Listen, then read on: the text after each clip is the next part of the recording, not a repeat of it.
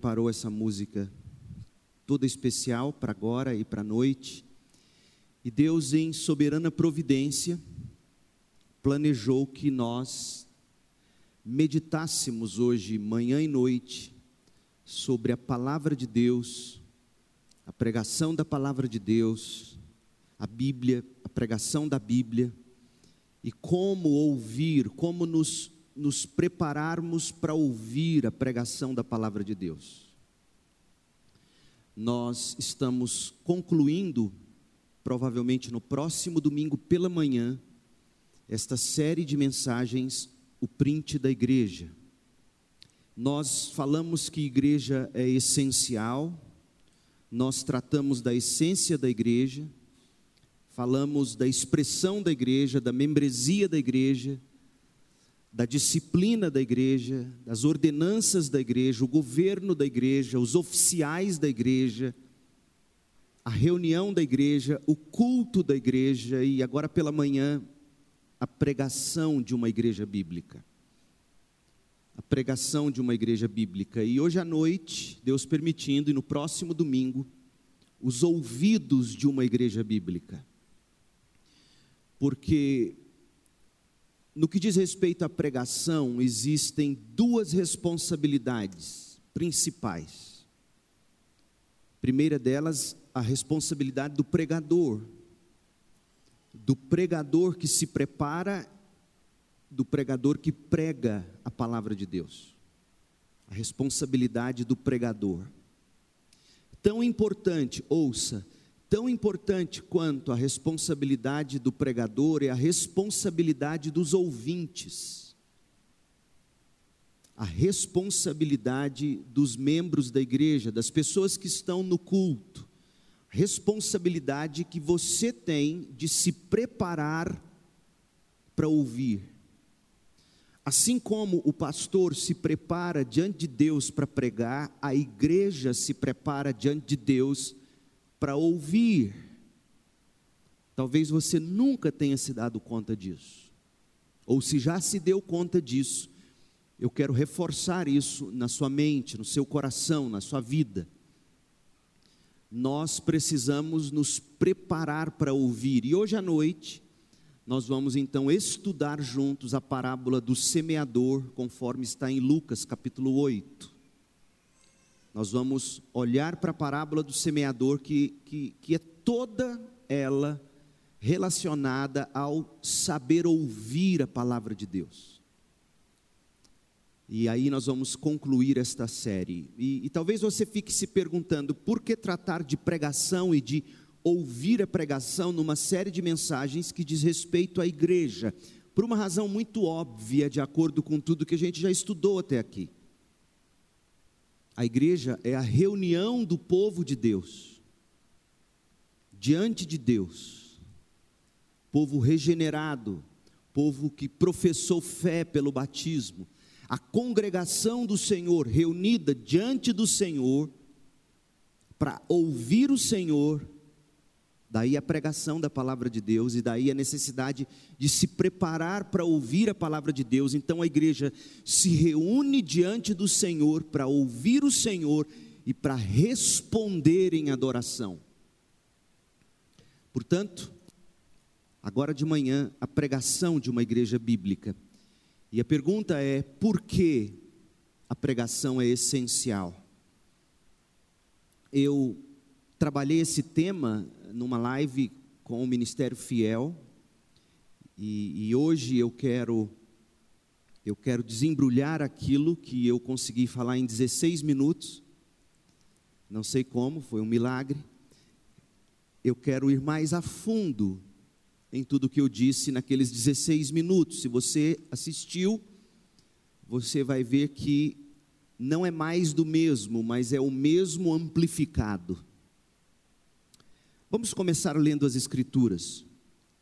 Nós vamos, de fato, se você prestar atenção, esta será uma mensagem expositiva e não tópica, como foram as demais, as anteriores. Nós vamos, de algum modo, expor o texto de 2 Timóteo, capítulo 3, a partir do verso 16, até o versículo 5 do capítulo 4, lembrando vocês de que o original em que o Novo Testamento foi escrito, o grego, não existe divisão de capítulos e não existe versículos numerados como nós os temos hoje. Tudo isso foi, foi criado relativamente recentemente na história, capítulos, divisão de capítulos e versículos, para facilitar a gente a encontrar o texto então, muitas vezes ajuda bastante as divisões de capítulos e versículos, mas tantas vezes atrapalha, porque a gente fica com a impressão de que o capítulo seguinte não tem relação com o capítulo anterior, por exemplo. E, e aqui está um exemplo claro de que o capítulo 3, verso 16, não termina no verso 17, pelo contrário, prossegue no capítulo 4. Então nós vamos ler juntos. Eu vou ler, eu estou lendo na NVT. E para quem não sabe, quando você abre a Bíblia, você tem números grandes, são os números dos capítulos. E temos números menores, pequenininhos, nas frases são número de versículos. Então, 2 Timóteo, segunda carta a Timóteo, número grande, capítulo 3, número pequeno, verso 16. Toda a Escritura é inspirada por Deus e útil para nos ensinar o que é verdadeiro e para nos fazer perceber o, o que não está em ordem em nossa vida. Ela nos corrige quando erramos e nos ensina a fazer o que é certo. Deus a usa para preparar e capacitar seu povo para toda boa obra essa palavra de que Paulo falou até aqui, que é útil para tudo isso, útil ah, para fazer perceber, para ensinar, para corrigir, para repreender, útil para diversas coisas, essa palavra, veja o que Paulo diz no capítulo 4, ela deve ser pregada. Está vendo como a conexão é óbvia? essa palavra deve ser pregada, e essa palavra deve ser pregada. Isso é tão importante para Paulo que Paulo chega a usar de, e aqui no bom sentido eu vou dizer isso, de exageros, de solenidade, de força para dizer o quão importante é que se pregue essa palavra que é útil para nos ensinar o que é verdadeiro, para nos fazer perceber o que está em ordem em nossa vida, para perceber o que não está em ordem em nossa vida, é útil para nos corrigir quando erramos. Deus usa essa palavra para preparar e capacitar seu povo para toda boa obra. Então, Paulo diz: Timóteo, eu lhe digo solenemente, na presença de Deus e de Jesus Cristo, que um dia julgará os vivos e os mortos quando vier para estabelecer seu reino. Pregue a palavra, pregue essa palavra da qual falei no capítulo 3, de 16 a 17. E, e solenemente eu te digo, lembrando que são testemunhas Deus Pai e Deus Filho. Deus Filho que um dia virá para julgar os vivos e os mortos, quando ele vier para estabelecer seu reino. Pregue a palavra, Timóteo. Esteja preparado, quer a ocasião seja favorável, quer não. Corrija, repreenda. E encoraje com paciência e bom ensino, pois virá o tempo em que as pessoas já não escutarão o ensino verdadeiro. Você tem que pregar, Timóteo, mesmo que as pessoas não queiram escutar o ensino verdadeiro. Seguirão os próprios desejos, vão medir a verdade por aquilo que elas sentem, por aquilo que elas acham, por aquilo que elas desejam. A verdade não vai ser estabelecida pela Bíblia, vai ser estabelecida pelos sentimentos deles, pelo achismo, pelos desejos. E quando eles ouvirem, Timóteo, uma pregação que não seja aquilo que eles querem ouvir ou gostariam de ouvir, eles vão buscar mestres que lhes digam apenas aquilo que agrada seus ouvidos. Rejeitarão a verdade correrão atrás de mitos. Você, porém, Timóteo, deve manter a sobriedade em todas as situações. No panic, sem pânico, sóbrio, pregando a palavra, mesmo que o povo comece a fugir querendo outras coisas. Mantenha-se sóbrio em todas as situações, não tenha medo de sofrer, por quê? Porque pregar a palavra de verdade nos faz sofrer, nos faz ser criticados, nos faz ser avaliados, nos faz ser tidos como radicais, exagerados, fundamentalistas, isso e aquilo outro. Não tenha medo de sofrer. Trabalhe para anunciar as boas novas e realize todo o ministério que lhe foi confiado. Pregação é essencial, gente. Esse é o meu tópico. A pregação é essencial para os cristãos, para a igreja, para a adoração. A pregação é essencial no culto cristão. Mas por que, que eu deveria investir tempo pregando sobre pregação? Presta atenção. Por que, pastor, gastar um domingo como esse, dia da Bíblia, para pregar sobre pregação? Até porque, pastor, nós somos uma igreja, nós não somos uma classe de seminário, de pessoas se preparando para pregar. Por que pregar sobre pregação, pastor? Deixe-me te dar três motivos. Primeiro, quando eu prego sobre pregação, eu quero ensinar você a saber melhor o que fazer com a pregação. Se você entender biblicamente por que a pregação é essencial na adoração corporativa da igreja, se você entender isso, você saberá melhor o que fazer com a pregação bíblica. E tanta gente não sabe o que fazer com a pregação. Segundo, eu prego sobre pregação porque você será capaz de avaliar se está de fato ouvindo o tipo certo de pregação. Se você souber biblicamente o que é e qual é o propósito da pregação, o que é a pregação, qual é o propósito da pregação, se biblicamente você entender isso, você será capaz de avaliar se aquilo que você ouve é de fato uma pregação bíblica. E eu preciso te preparar para isso.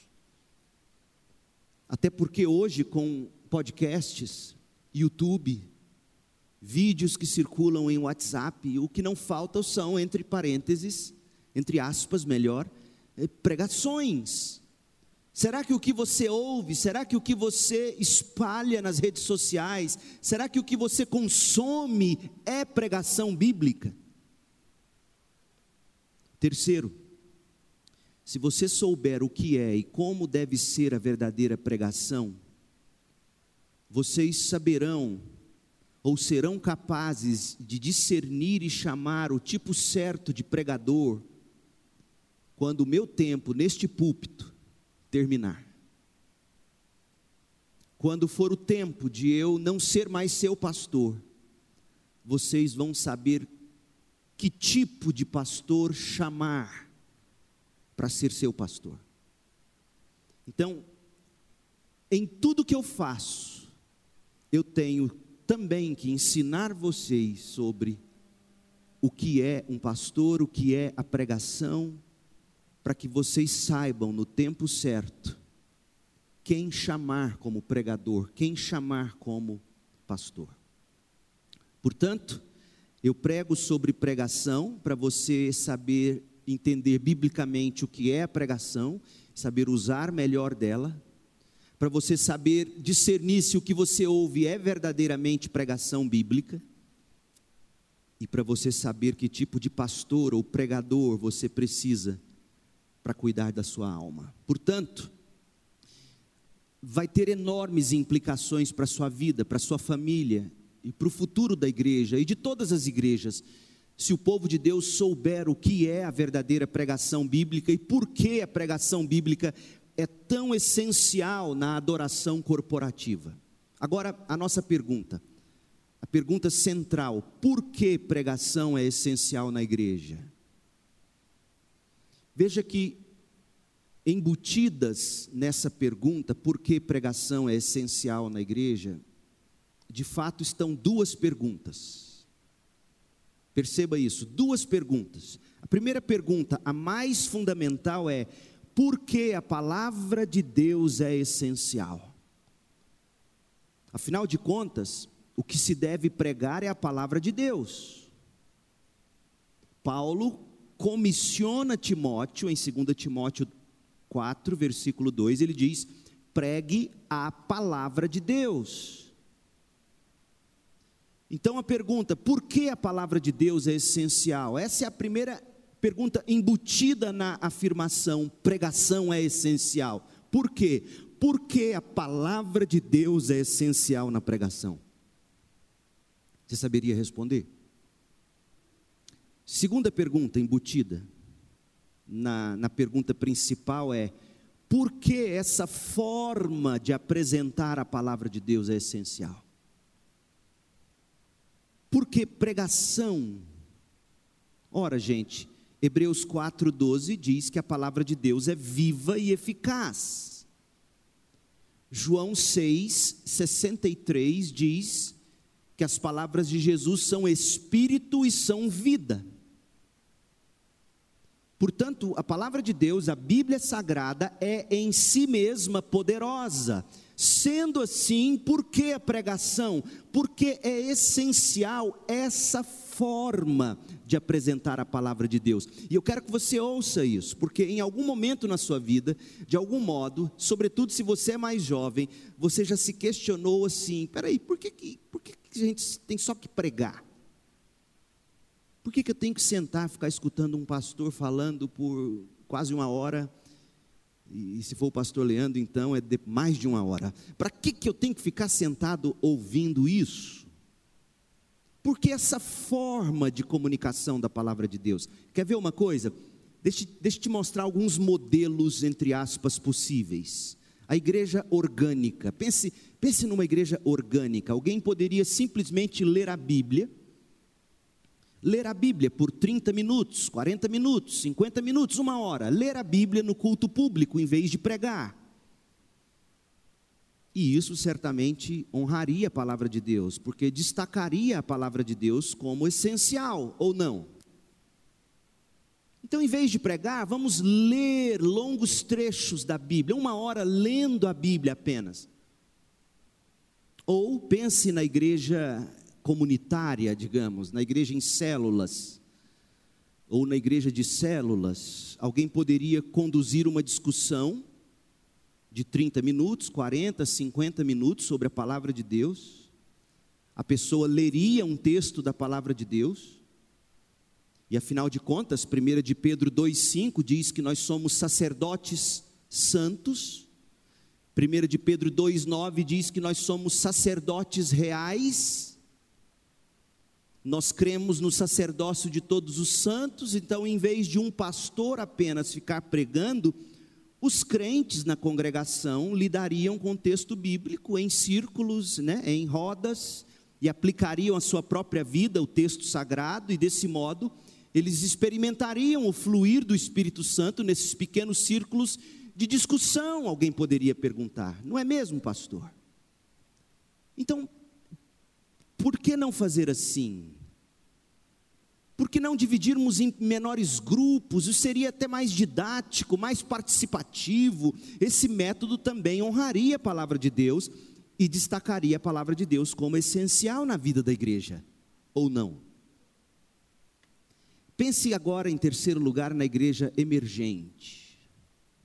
Alguém poderia projetar um filme e para não escandalizar tanto, um filme bíblico, vai, Jesus. Ou a novela da Record. Projeta a novela. Abre para discussões, interações no final.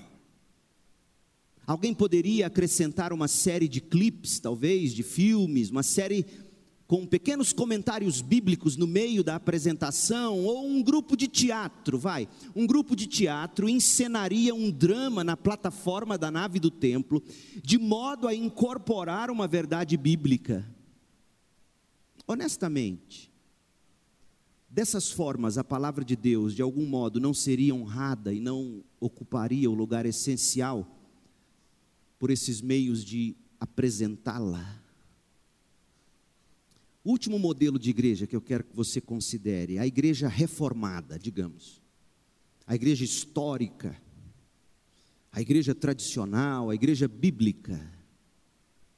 Alguém poderia fazer belíssimas apresentações acadêmicas de termos ou de vocabulários bíblicos, pegaria um dado texto das Escrituras, analisaria a gramática do texto, as circunstâncias históricas do texto. Essa pessoa daria uma verdadeira aula de interpretação bíblica, de exegese, de, de hermenêutica, contexto histórico, teologia bíblica. E aí, desse modo, destacaria a palavra de Deus como essencial ou não. Então veja, existem tantas formas que poderiam ser, inclusive, formas que honrariam a palavra de Deus. Então, por que pregar, pastor? Afinal, Paulo imperou, é isso que ele faz, ele traz um imperativo em 2 Timóteo 4,2: pregue a palavra. Você percebeu que, que não se deve perguntar apenas por que a palavra de Deus é essencial, mas por que a pregação como tal, um pastor pregando enquanto a congregação ouve, por que essa forma é essencial? Então, deixe-me responder essas perguntas. A primeira que nós vamos responder é: por que é essencial pregar a palavra de Deus? E depois eu quero mostrar para você por que é essencial a forma chamada pregação e não filmes, e não pequenos grupos, e não a, a, a leitura bíblica simples apenas, apesar de tudo isso ter lugar em algum momento, em algum contexto, mas não no culto público, como essencial. Então, primeiro, por que a palavra de Deus é essencial? Gente, a palavra de Deus é essencial porque Deus escolheu revelar a si mesmo como a palavra como o Verbo. João capítulo 1, versículo 1: no princípio era o Verbo. Na NVT diz que no princípio aquele que é a palavra já existia. Veja, não é que no princípio era a música, ou que no princípio era o drama, ou o teatro, ou outra coisa do gênero. Deus identificou seu filho, que é Deus desde a eternidade, como a palavra, o Verbo, e isso é muito importante. O Filho de Deus é o Verbo de Deus. O Filho de Deus é a palavra de Deus. O Filho é a comunicação de Deus ao mundo. O Filho é a palavra de Deus. Deus escolheu revelar a si mesmo como a palavra, o Verbo. Palavras importam para nós. Segundo, Deus escolheu revelar a si mesmo pela palavra. Há uma diferença. Como a palavra e pela palavra. 2 Timóteo 3,16, o nosso texto, diz que toda a Escritura é inspirada por Deus. Isso significa que Deus escolheu falar a nós e revelar a si mesmo a nós e interpretar para nós os seus feitos na história pelas palavras escritas que foram por ele mesmo inspiradas e que nós hoje chamamos de Bíblia. Toda a escritura Todos os escritos do cânon judaico-cristão, Antigo e Novo Testamento, são inspirados, soprados por Deus, como lemos em 2 de Pedro 1:21. Nunca, jamais qualquer profecia foi dada por vontade humana. Entretanto, homens santos falaram da parte de Deus, movidos pelo Espírito Santo.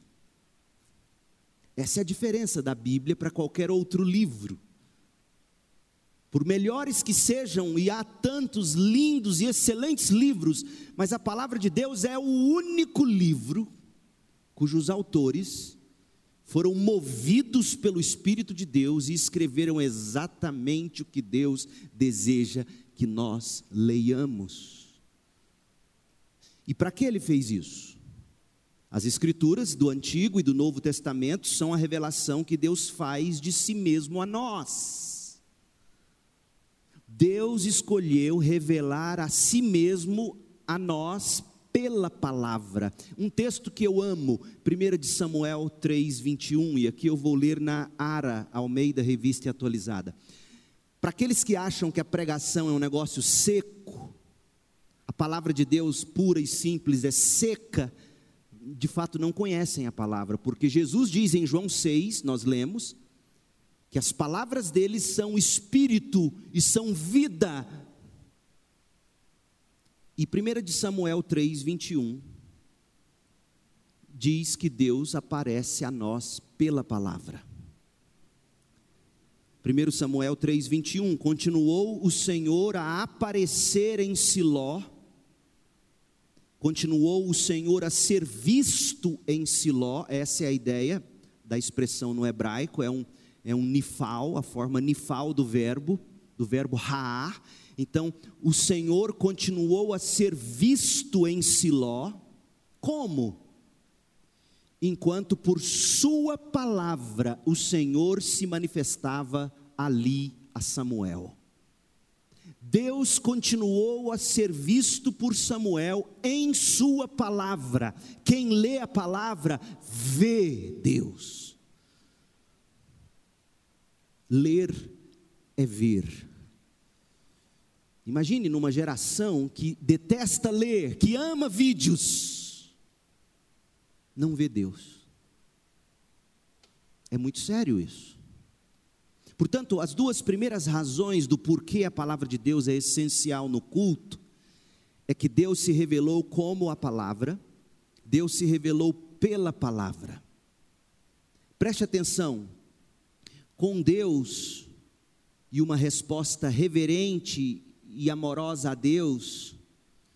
Então, no centro, veja, se a adoração, se a, se a reunião, se o culto público da igreja diante de Deus é essa comunhão espiritual com Deus, não é isso culto? Uma comunhão espiritual com Deus, uma resposta reverente, uma resposta amorosa a Deus. Então, no centro da adoração, no centro do culto público, deve estar a revelação do próprio Deus. Deus tem que se revelar a nós. E Deus ordenou ser conhecido principalmente pela Sua palavra escrita. Está claro isso? O culto é comunhão com Deus que se revela, e Deus escolheu se revelar principalmente como a palavra e pela palavra. Mas em terceiro lugar, Deus escolheu criar e realizar suas obras no mundo pela palavra. Hebreus 11, versículo 3: Pela fé entendemos que foi o universo formado pela palavra de Deus, de maneira que o visível veio a existir das coisas que não aparecem. Deus criou pela palavra. Deus realiza suas grandes obras, seus grandes atos pela mesma palavra. Por exemplo, nós sabemos pela Bíblia que Jesus simplesmente falou e ventos e mar se aquietaram. Jesus falou e a febre da sogra de Pedro foi repreendida. Jesus falou e demônios foram repreendidos e expulsos. Jesus falou e pecados foram perdoados, pessoas foram curadas, cegos recuperaram a visão, mortos ressuscitaram pela palavra de Jesus. Deus trabalha neste mundo por meio de Sua palavra.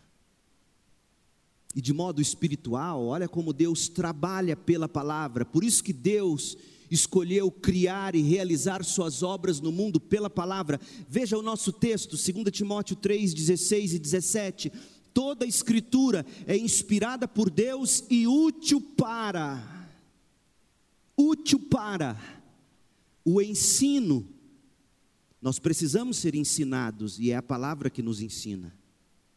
Útil para repreensão nós precisamos ser repreendidos e é a palavra que nos repreende. Útil para correção, nós precisamos ser corrigidos e é a palavra que nos corrige. Útil para educação na justiça, nós precisamos de educação e é a palavra que nos educa. A fim de que, olha o que se espera desse trabalho da palavra de Deus em nós, a fim de que o homem de Deus seja perfeito e perfeitamente habilitado para toda boa obra.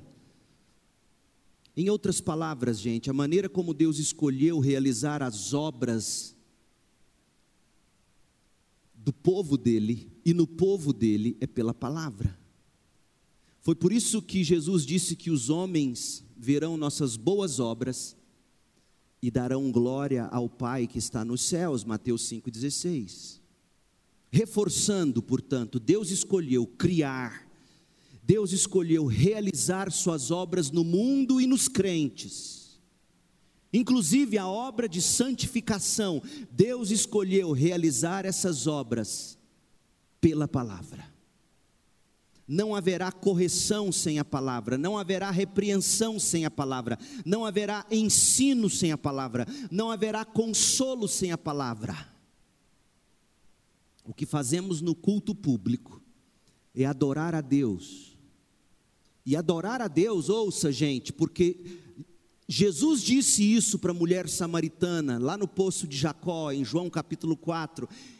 Jesus disse: Olha, vocês adoram o que vocês não conhecem, portanto, vocês não adoram de verdade. Não tem como adorar a Deus sem conhecer a Deus.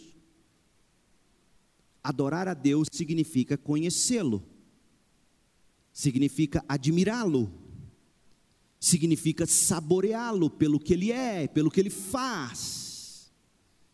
E tanto o ser de Deus como as obras de Deus são vistos em Sua palavra, realizadas também por Sua palavra. Meu povo, nós não podemos cansar de ouvir que a palavra de Deus é essencial na vida e no culto público. Tudo o mais no culto e na vida serve a palavra. Não só de pão viverá o homem, mas de toda palavra que sai da minha boca. Em quarto lugar, o milagre do novo nascimento ocorre pela palavra. Não há igreja se não houver crentes. Não há adoração se não houver crentes. Portanto, não haverá igreja, não haverá adoração se não houver palavra. 1 de Pedro 1,23 Pois vocês foram regenerados, não de semente corruptível. Vocês nasceram de novo, vocês experimentaram o milagre do novo nascimento de uma semente incorruptível, mediante a palavra de Deus, a qual vive e é permanente em vós. Mediante a palavra de Deus, nós fomos regenerados, nós nascemos de novo. O novo nascimento é operado por Deus, pela palavra de Deus. Isso significa que a vida de que a gente precisa para adorar a Deus autenticamente no culto público vem pela palavra de Deus, não vem do entusiasmo do pregador, não vem dos, dos shows e das apresentações do culto, não, não são as coisas do culto que nos, que nos fazem nascer de novo, é a palavra de Deus. Sem vida não há adoração, sem palavra não há vida. Portanto, gente, a palavra é essencial, o evangelho é essencial, a igreja é o produto do evangelho, é o produto da palavra, e a igreja protege e prega o evangelho, protege e prega a palavra. Assim, a palavra de Deus é essencial tanto para gerar nova vida, quanto para manter vida. Romanos 10, 17. A fé vem pelo ouvir, vem pela pregação, e o ouvir a pregação da palavra de Cristo. Então, note que tanto o nascimento, quanto o constante despertar da fé, domingo após domingo nos cultos públicos, advém do ouvir a pregação da palavra de Cristo. Ah, mas eu nem lembro que o pastor pregou domingo passado. Tudo bem, você lembra o que você comeu domingo passado? Mas você está vivo pelo que você vem comendo ao longo da sua vida. Você não lembra o que comeu quando tinha cinco anos de idade, mas certamente o que você comeu contribuiu para você estar aqui. Então, essa de que, ah, eu nem lembro o que ele falou, é, é, essa é uma falácia, isso não existe. Isso te sustenta, isso te faz nascer de novo e isso te sustenta. Então, trocando em miúdos, a palavra de Deus é essencial na adoração coletiva da igreja, porque a adoração, em sua essência, consiste de se ver e se saborear o próprio Deus. Adorar a Deus é vê-lo, e, e, ao vê-lo, de algum modo, ao percebê-lo, ao conhecê-lo, eu o saboreio e eu, e eu me expresso em adoração, e Deus se revela como a palavra, pela palavra. Em particular, Deus realiza suas obras no mundo por meio da palavra. E Deus dá nova vida por meio da palavra. E Deus desperta a fé por meio da palavra. Sem a palavra de Deus não tem vida, sem a palavra de Deus não tem fé, sem a palavra de Deus não tem o mundo criado, não tem o mundo que é sustentado por Deus, não tem obra de Deus, sem a palavra de Deus não há revelação, sem a palavra de Deus não há espírito, sem a palavra de Deus não há vida, sem a palavra de Deus não há adoração, não há igreja sem palavra de Deus. A palavra de Deus é para a igreja. A palavra de Deus é para o culto. A palavra de Deus é para a adoração, como o ar é para a respiração. Eu preciso do ar para viver. Eu preciso da palavra de Deus para viver e ser igreja. A palavra de Deus é essencial como é oportuna esta palavra, sobre a palavra, logo hoje, o dia da Bíblia. Mas a segunda pergunta que a gente tem que responder: por que a pregação da palavra de Deus é essencial? Por que essa forma de apresentar a palavra de Deus é essencial? Admitindo-se que a palavra de Deus é essencial na adoração, no culto público da igreja?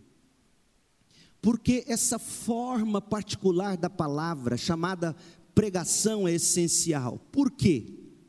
Observe o que se segue no texto de Paulo, logo após a declaração que ele fez de que toda a escritura é inspirada por Deus, 2 Timóteo 3, 16 a 17, Paulo declarou toda a escritura inspirada por Deus e útil para isso, aquilo outro, e a fim de produzir homens maduros em Cristo, etc. Imediatamente após dizer essas coisas, o apóstolo declarou que a palavra de Deus é essencial, por assim dizer. O apóstolo diz com surpreendente solenidade que existe uma forma, toda essencial de apresentar a palavra de Deus. E a forma é pregação. Olha o texto aí na tela. Eu lhe digo solenemente. Como se não bastasse dizer solenemente, Porque solenemente é quando você está diante de alguma autoridade importante ou em um evento importante. Então, como se não bastasse dizer eu lhe digo solenemente, ele acrescenta na presença de Deus. E como se não bastasse dizer na presença de Deus solenemente e de Cristo Jesus. E como se não bastasse, esse Jesus que um dia julgará os vivos e os mortos quando vier para estabelecer seu reino. Timóteo, é sério que eu vou te dizer, Timóteo. Pregue a palavra. Portanto, está claro que para esse jovem ministro da palavra de Deus, para Timóteo, para ele não ter do que se envergonhar e manejar bem a palavra da verdade, obtendo assim a aprovação de Deus como está em 2 Timóteo 2,15, a pregação deveria ser uma atividade essencial para Timóteo.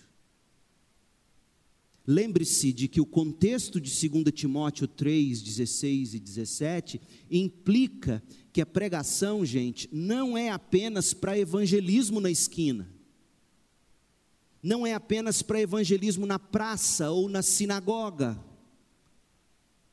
a pregação é também para os santos, para os crentes, que precisam, como diz 2 Timóteo 4,2, precisam de correção, precisam de repreensão, precisam de encorajamento, precisam de, de paciência e de bom ensino. E tudo isso vem pela pregação da palavra, portanto, podemos dizer que que pregação é essencial, porque 2 Timóteo 4,2 diz que nós devemos pregar. Mas por quê? Por que é tão adequado ao propósito de Deus que a pregação seja essencial na adoração corporativa ou no culto público da igreja? Vamos desembrulhar as razões. Por que, que Paulo diz pregue a palavra? Em primeiro lugar, existe o precedente bíblico. E nós dissemos isso aqui quando falamos do culto. O culto público é a igreja reunida para fazer o que Deus estabeleceu que se fizesse na presença dele em culto. E nós vimos que boa intenção, de modo equivocado, significa nada para Deus. Nós vimos o exemplo do fogo estranho lá em Levíticos, capítulos 9 e 10. Nós vimos o exemplo de Uzá, que tentou segurar a arca de um jeito que não era para ele fazer e ele foi morto. A Bíblia está repleta de pessoas bem intencionadas, mas que não estavam fazendo como Deus queria que fosse feito. E isso trouxe consequências. Então, a resposta óbvia de por que pregação é essencial é que, juntamente com o mandamento pregue a palavra, 2 Timóteo 4,2, existe o precedente bíblico para se explicar a Bíblia na adoração pública por meio da pregação. Você vê isso no Antigo Testamento, você vê isso no Novo Testamento. E é lamentável porque existem pastores que ainda hoje dizem o seguinte: olha, não, não existe pregação expositiva. Na Bíblia não tem isso. Jesus não pregou expositivamente. Como não? Deixa eu te mostrar se não foi. Ou você está sendo desonesto, ou você está sendo inocente. Dos dois modos você está errado. Olha o padrão bíblico. Neemias 8. Olha como era a pregação no Antigo Testamento. Esdras, Neemias 8, 6. Esdras, e veja que o contexto é culto. O contexto é a igreja do Antigo Testamento reunida em adoração diante de Deus. Esdras louvou o Senhor, o grande Deus, e todo o povo disse amém. Adoração responsiva. Com as mãos erguidas. Depois prostraram-se com o rosto no chão e adoraram o Senhor. Verso 7. Em seguida, os levitas instruíram o povo acerca da lei e todos permaneceram em seus lugares. Liam o livro da lei de Deus. Qual é o livro da lei de Deus? Gênesis, Êxodo, Levítico, Números, Deuteronômio. Eles leram o livro, explicavam com clareza o significado do que era lido e aplicavam o texto e ajudavam o povo a entender cada passagem. Então veja, pega o texto, abre o texto, lê o texto, explica o texto, aplica o texto. Se isso não é pregação expositiva, eu não tenho outro nome.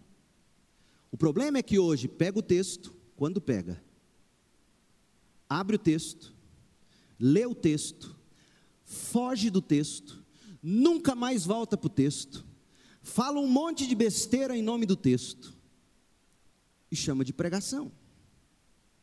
Mas quando você olha para as Escrituras, o livro da lei foi aberto, foi lido, foi explicado e foi aplicado. Então não houve apenas, observe, não houve apenas a leitura da Bíblia, houve a leitura da Bíblia. Não houve apenas a leitura e a explicação, houve a leitura e houve a explicação. Houve também aplicação. Se você não lê, não explica e não aplica, não houve pregação. E, e é assim que se fazia, esse é o precedente bíblico no Antigo Testamento. Ah, mas isso é no Antigo Testamento, Jesus não fez assim. Ah, não. Abra comigo em, em Lucas capítulo 4, quando Jesus vai na sinagoga judaica. E veja se Jesus não seguiu o padrão do Antigo Testamento. Veja se a pregação de Jesus não foi expositiva. Lucas 4,16.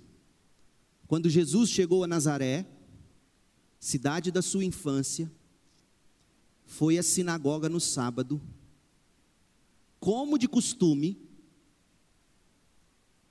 Se Jesus tinha o costume de ir na sinagoga, é um absurdo crente se dizer crente e não ter costume de vir à igreja. É um absurdo. Quando Jesus chegou a Nazaré, cidade de sua infância, foi à sinagoga no sábado, como de costume, e se levantou para fazer um milagre. Ele poderia ter feito. Imagina o show, o espetáculo. Não, esse povo aqui está acostumado essa tradição, chega aqui, fica lendo esse, esse livro, ninguém entende nada. Eu, eu, eu, sou o verbo, eu sou a palavra. Eu vou fazer um milagre aqui. E estende a mão e, e faz o rabino levantar. E, e dá uma de, como é que chama aquele herói? E mata o ciclano, e, e levanta o outro, e diz: Eu sou o Senhor da vida. Ele poderia ter feito um show. Mas não, ele seguiu o padrão, como de costume. Se levantou para ler as Escrituras. Entregaram-lhe o livro do profeta Isaías era a leitura apontada para aquele dia na sinagoga. Só que Deus, em, soberana providência, fez com que a leitura daquele dia fosse Isaías 61, uma profecia sobre o Cristo. E Jesus abriu e encontrou o lugar onde estava escrito, e aí vem o texto. Jesus, verso 20, fechou o livro, devolveu ao assistente e se assentou porque esse era o costume. Imagina, eu leio o texto, me assento e vocês estão em pé, uma hora. E eu era assim o costume, e todos ficaram na sinagoga olhando atentamente. Então ele começou a dizer, ele deu a explicação do que eles acabaram de ouvir da leitura do profeta Isaías. Ele começou a dizer: e aí ele aplica: hoje se cumpriram as escrituras que vocês acabaram de ouvir. Ora, meu povo, se Jesus não pregou expositivamente, de que modo ele teria pregado? Quando ele está no caminho para Emaús, com aqueles dois discípulos desesperados e desiludidos, ele pega esses homens e ele caminha por toda a escritura, explicando, dando uma aula de teologia bíblica, explicando e aplicando ao Messias, a ele mesmo. Lia o texto, explicava o texto e aplicava o texto. Esse era o padrão típico de uma sinagoga. Palavra de Deus era lida, era feita a interpretação e era feita a aplicação. Será que os apóstolos seguiram esse padrão? Vamos ver. Atos capítulo 13. Atos capítulo 13, verso 14. Olha o ministério de Paulo, olha Paulo pregando. No sábado, foram à sinagoga. Depois da leitura dos livros da lei, dos livros dos profetas. Certamente que eles liam diversas porções, provavelmente por grandes porções, das principais divisões do Antigo Testamento. O Antigo Testamento se divide em leis, escritos e profetas. As leis são Gênesis, Êxodo, Levítico, Número, Deuteronômio. Os escritos, os livros históricos, Salmos e os profetas profetas maiores, profetas menores. Porções das escrituras do Antigo Testamento foram lidas. Os chefes da sinagoga lhes mandaram um recado: Irmãos, se vocês têm uma palavra de encorajamento para o povo, podem falar. Então Paulo ficou em pé, levantou a mão para pedir silêncio e começou a falar: Homens de Israel e gentios temente a Deus, ouçam-me. E a partir dos textos lidos, ele explica e ele aplica. Portanto, gente, a primeira razão pela qual a pregação é essencial na igreja é que a pregação é o precedente bíblico. Esse era o padrão estabelecido tanto no Antigo como no Novo Testamento. A Bíblia era aberta, a Bíblia era lida, a Bíblia era explicada, a Bíblia era aplicada como forma de exortação e encorajamento. E eu fico admirado de ainda haver pessoas, até pastores, que dizem que na Bíblia não se encontra o padrão da pregação expositiva. É impressionante, para não dizermos trágico. Segunda coisa, os pré-requisitos da adoração. Além do, do precedente bíblico, há duas outras razões para o lugar essencial da pregação na adoração. E que vai mais fundo do que o, o precedente bíblico. O precedente bíblico já é o bastante. Nós fazemos assim porque a Bíblia diz que é assim. Mas há duas razões, e, e essas duas razões têm a ver com a dupla essência da adoração. Quais são os pré-requisitos da adoração? John Piper diz que entendimento e exultação são os pré-requisitos da adoração. Você entende e você exulta. Aquilo que você apreendeu, aquilo que você entendeu, aquilo que você captou, aquilo move seu coração a adorar e a cantar. Do mesmo modo que você sente o cheiro daquele prato de comida gostoso, você compreende que aquilo é bom e agradável aos olhos, você entende e você exulta, dizendo: que delícia. Não é assim que acontece? Você entende, você apreende, você compreende e você exulta. Esses são os pré-requisitos da adoração, e na pregação é isso que acontece. O pregador, quando ele prega, ele está explicando ao mesmo tempo que ele mesmo exulta diante da congregação por tudo aquilo que Deus já mostrou para ele e que agora ele quer que a congregação veja. Então a pregação é explicação e exultação não é só uma explicação fria de um texto, é a exultação de um pregador que foi tomado pela palavra, e que adora ao pregar, e que os outros são contagiados, contaminados com esse ensino que eles aprenderam, e eles então se expressam em adoração. Olha o que Jonathan Edwards disse. Jonathan Edwards, explicando o objetivo de Deus na adoração, ele disse assim: Deus glorifica a si mesmo em suas criaturas também de duas maneiras.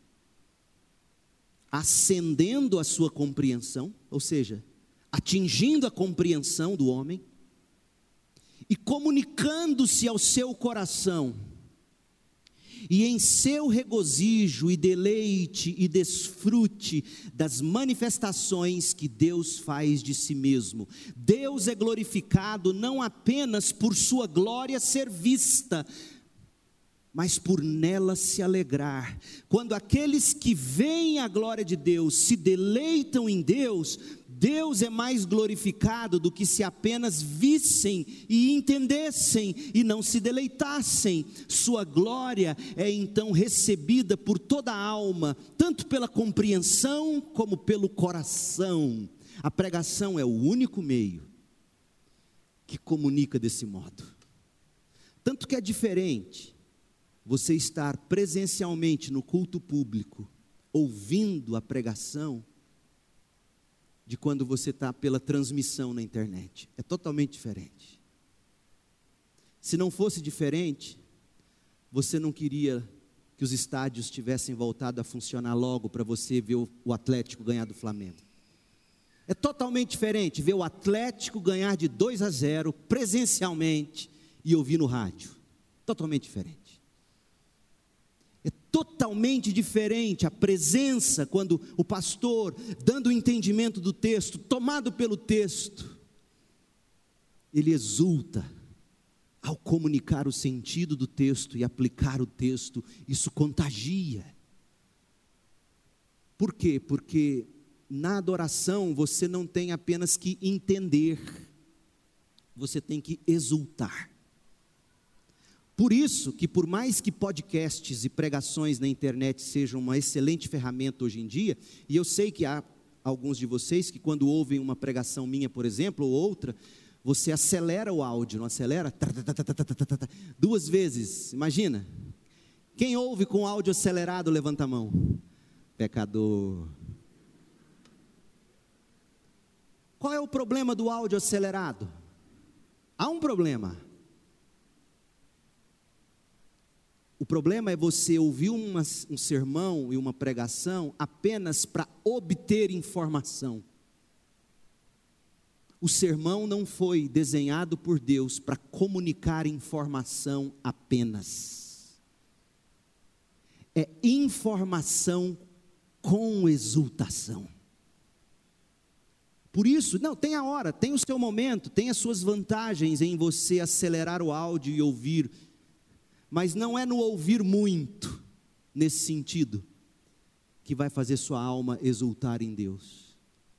É no ouvir bem, como veremos hoje à noite. É no saber ouvir essa pregação exultante em Deus. Essa exposição exultante em Deus. Então, Deus é mais glorificado quando ele é compreendido compreendido na mente e quando ele é cantado com as emoções no coração. Existe sempre duas partes na adoração verdadeira, dois pré-requisitos para que a adoração genuína aconteça, dois pares: o conhecimento de Deus e o coração satisfeito em Deus, alegre em Deus. Olha o que o meu bom velhinho disse, John Piper: ver Deus e saborear Deus. Não tem como separar esses dois. Você deve vê-lo para saboreá-lo. E se você não o saboreia ao vê-lo, você o insulta. Outra maneira de dizer isso. Na adoração sempre há compreensão na mente. E sempre há sentimento no coração. A compreensão deve ser sempre a base do sentimento. Quantos cultos carregados de sentimento, sem conhecimento. A compreensão deve ser sempre a base do sentimento. Do contrário, tudo que se tem é um emocionalismo oco. Mas a compreensão ou o conhecimento de Deus, que não dá origem a sentimentos por Deus, torna-se um intelectualismo morto. É por isso que a Bíblia continuamente nos chama a conhecer, a pensar, a considerar, a meditar, a lembrar, ao passo que a Bíblia também nos chama a regozijar, temer, lamentar, deleitar, esperar e se alegrar em Deus. É cabeça e coração. Ambos são essenciais para a adoração. Agora, o que tudo isso tem a ver com a pregação? Como eu disse, a pregação é a forma que a palavra de Deus assume na adoração no culto público.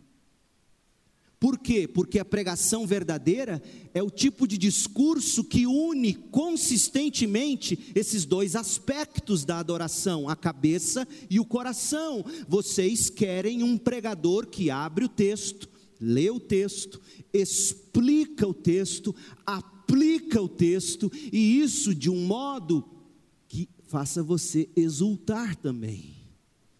Se alegrar, se regozijar, querer, desejar, se inflamar. A maneira da pregação e o objetivo da pregação perseguem a mesma coisa. Uma cabeça que compreende e que inflama o coração para Deus. Se você dissesse para sua esposa: Olha, eu te amo, eu sei que te amo, e não expressasse seu coração nisso, ofenderia ela. E se você dissesse apenas por dizer, eu te amo, levianamente, sem consciência do que está dizendo, você também ofenderia ela. O que não ofenderia mulher amada ou homem amado é você dizer com convicção e coração: Eu te amo. Eu te amo. E quanto insulto há a Deus em cultos cheios de barulho, sem convicção, sem conteúdo, em nome do Espírito, e quantos cultos cheio de conhecimento, cheio de explicação bíblica, mas nenhum coração. Insulto a Deus em ambos os casos. Quando Paulo diz em 2 Timóteo 4:2, pregue a palavra, a palavra grega para pregar é a palavra arauto, anunciante, proclamador. Querutson é a palavra no grego, não é uma palavra que descreve o simples ato de ensinar, de explicar um texto, não é uma palestra. Deixe-me ler para você o que John Stott escreveu. John Stott, num excelente livro, O Perfil do Pregador, edições Vida Nova. Olha o que ele disse. Em outras palavras, o verdadeiro evangelismo ou o ato de pregar visa uma resposta espera resultados. É pregação que exige um veredito. O arauto não faz palestras, preleções. O pregador não faz palestras, pregador não é preletor. O arauto não faz preleções, por quê? Porque preleções são discursos objetivos, imparciais, acadêmicos, são dirigidos ao intelecto, buscam apenas transmitir uma certa informação e talvez estimular o ouvinte a pesquisar mais por conta própria. Não é assim com a pregação.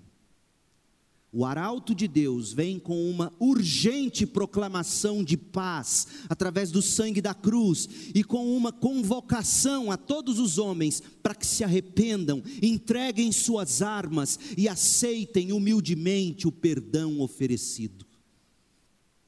John Stott continua: o verdadeiro arauto de Deus tem cuidado, primeiramente, de fazer uma proclamação fiel e detalhada do grande ato redentivo de Deus na cruz de Cristo, e então transmitir um apelo intenso e sincero aos homens para que se arrependam e creiam. Nunca uma destas coisas sem a outra, sempre as duas juntas, cabeça e coração, conteúdo e comoção, doutrina e decisão, ensino e emoção. Isso é pregação.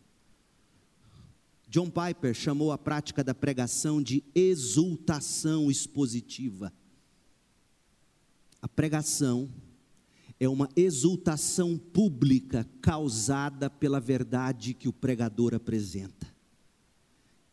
E ela não é desinteressada, ela não é fria, ela não é neutra. A pregação é apaixonada. No entanto, gente, essa proclamação exultante, essa pregação apaixonada, ela contém ensinamento, ela tem conteúdo. Constata-se isso ao olhar para o pano de fundo de 2 Timóteo 4,2, que diz: pregue a palavra.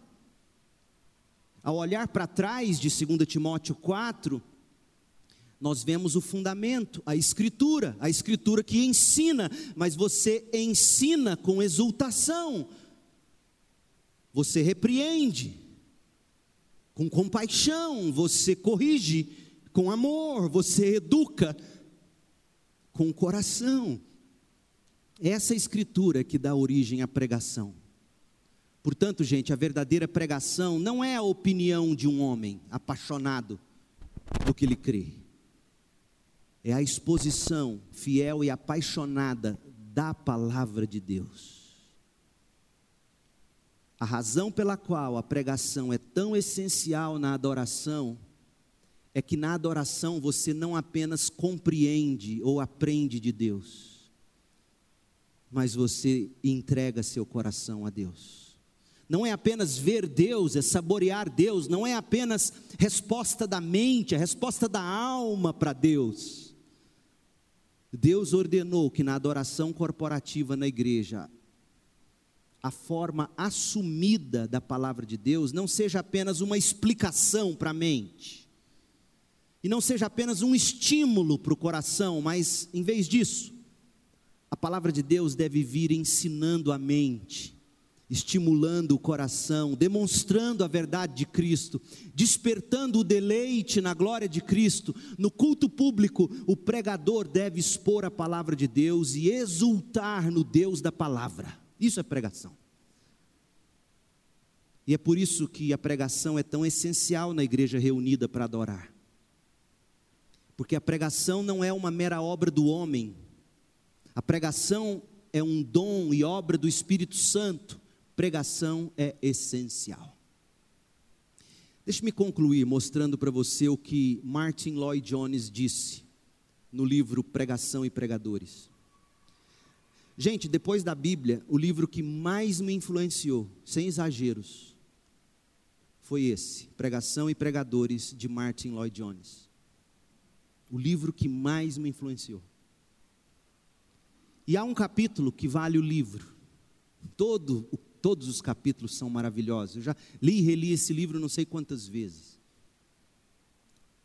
Já ouvi as preleções, porque é possível, quando esse livro ele nasce das pregações de Martin Lloyd Jones no seminário de Westminster nos Estados Unidos, década de 60. E, e eu já ouvi essas preleções, o próprio Lloyd Jones ensinando isso em, em voz, fantástico, totalmente diferente de ler as palavras dele. E, e, e, há um momento nesse capítulo, o capítulo se chama O Ato de Pregar.